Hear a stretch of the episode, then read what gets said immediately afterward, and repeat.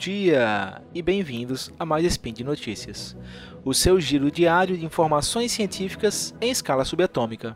Meu nome é Marcelo Ribeiro Dantas, falando de Paris, mas natural de Natal, Rio Grande do Norte, e hoje, dia 22 do calendário Decatrian e dia 10 de julho do calendário Gregoriano, falaremos de um mecanismo recentemente identificado que é responsável pelo crescimento dos chifres em alguns animais.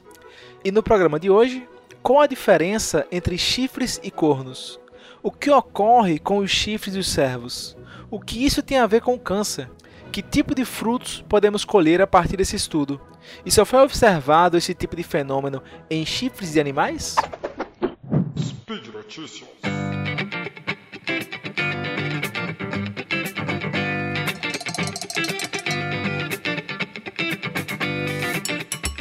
Vacas, touros, cervos, rinocerontes, girafas, todos eles têm chifres, né? Não mesmo. Mas como assim não, Marcel?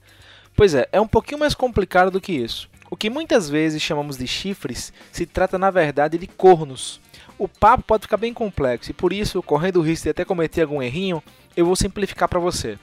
O jeito mais fácil de, diferenci de, diferenciar cornos de chifres é que os chifres costumam se ramificar em outros subchifres, digamos assim, e eles morrem e caem. Pois é, eles caem.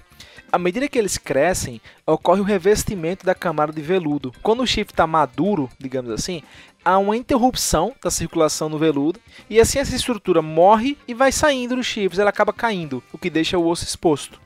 Nesse momento, o chifre de fato cai e eventualmente o outro nasce no lugar, sendo acompanhado por uma nova camada de veludo.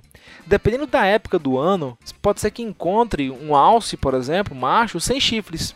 Isso geralmente ocorre ao final do outono, começo do inverno, os chifres vão caindo, que é quando geralmente eles não são mais úteis, porque os chifres eles são muito utilizados para questões para fins reprodutivos. E esse período costuma ocorrer no verão. Então esses grandes e belos chifres que a gente costuma ver em imagens de alguns animais, eles podem chegar a pesar até 10 quilos. Então já imaginou carregar o ano inteiro quando apenas um, uma fatia desse ano, só no verão, você vai utilizar? Que desperdício de energia, né? Essa queda ela é regulada pela duração do dia. E quando as noites ficam mais longas, o organismo identifica que é inverno e diminui a produção de testosterona, que é um hormônio que também é envolvido no desenvolvimento dessa galhada, dos chifres. A conclusão que tiramos desse início do episódio é que as vacas, touros, rinocerontes, todos eles têm cornos e não chifres. Ok, os chifres morrem e caem por volta do início do inverno e ao se aproximar do verão crescem novamente. Mas peraí, como assim crescem em tão pouco tempo? Pois é, vocês devem ter visto imagens, no caso dos alces, esses chifres podem atingir até 160 centímetros de comprimento. Como assim todo ano cresce isso tão rápido? Só pode estar tá tomando biotônico Funtura, alguma coisa do tipo, né? Esse crescimento tão rápido há muito tempo tem intrigado cientistas. Ou seja, não é apenas eu e você que estamos aqui curiosos sobre como esse osso, esse chifre cresce tão rápido. Em 2018, cientistas na Escola de Medicina da Universidade de Stanford, nos Estados Unidos, identificaram alguns genes que parecem ser os responsáveis por esse crescimento tão rápido. E esses genes têm sido apontados pela literatura científica como responsáveis por algumas alterações que levam ao câncer.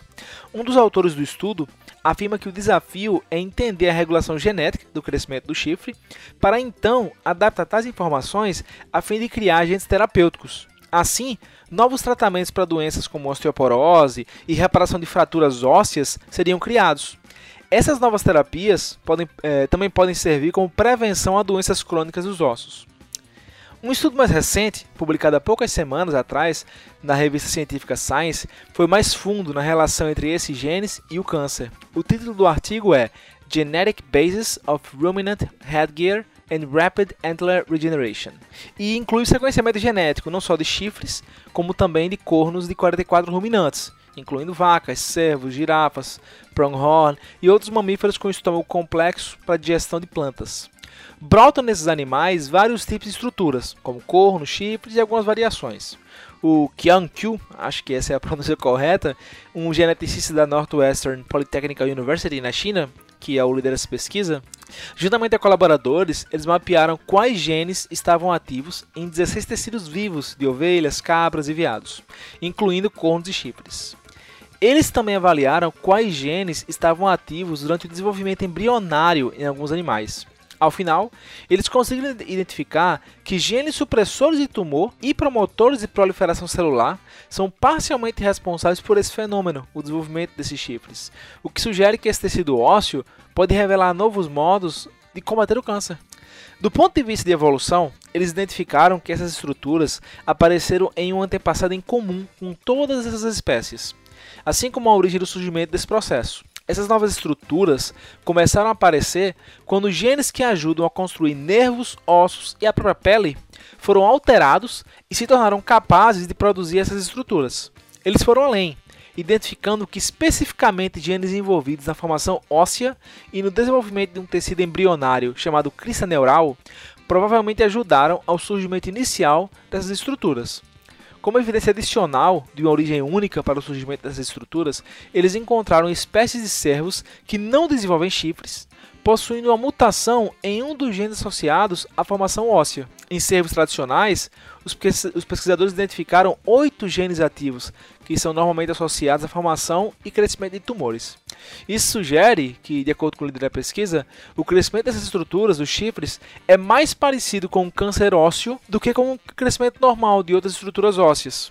No entanto, e aqui está uma descoberta super interessante, diferentemente do câncer ósseo, onde os tumores crescem descontroladamente, o crescimento dessas estruturas é fortemente regulado pela atividade de genes supressores de tumor e genes inibidores do crescimento.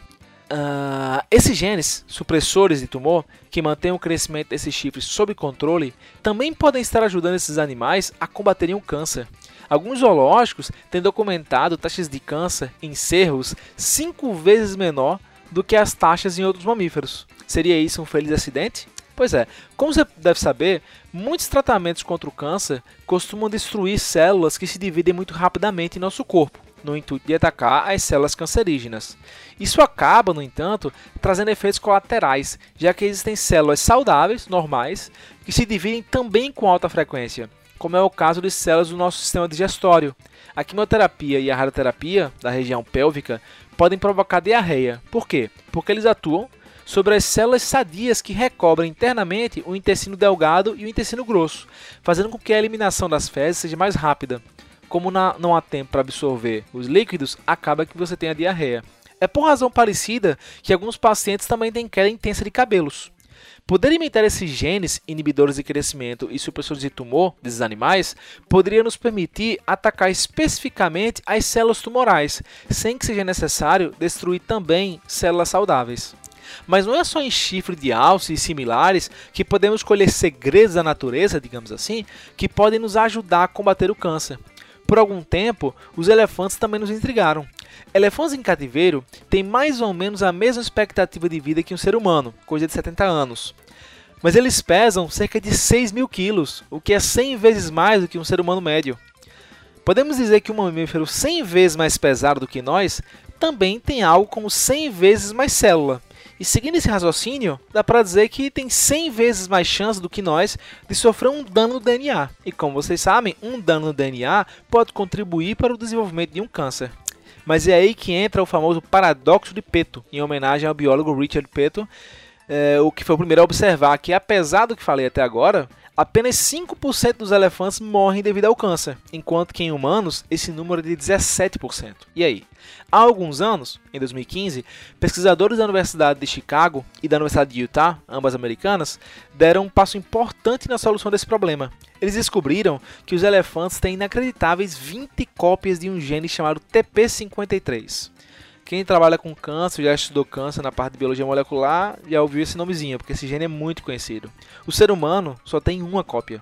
Nesse caso do TP53, quanto mais cópias, melhor, já que a sua função é justamente identificar que há um trecho de DNA danificado em uma célula e consertá-lo antes que ela se multiplique e cause mais problemas. A equipe de Chicago também identificou um outro componente que contribui para essa resistência dos elefantes aos tumores, que é o LIF6, que citando literalmente como dizia na Super Interessante, porque eu achei hilário, ele volta do mundo dos mortos só para dar um pau em células cancerígenas. o LIF6 ele é um gene desativado, digamos assim. O curioso é que quando o TP53 está na área, ele acorda, o LIF6 acorda e produz uma espécie de proteína terrorista. Ela vai até a mitocôndria, que é a usina de energia da célula, e abre buracos em sua parede até desativá-la. Mais uma vez citando literalmente a notícia super interessante, porque ficou muito legal. No mundo microscópico, esse é o equivalente de explodir uma hidrelétrica, um apagão generalizado em toda a cidade. Sem energia, a célula morre.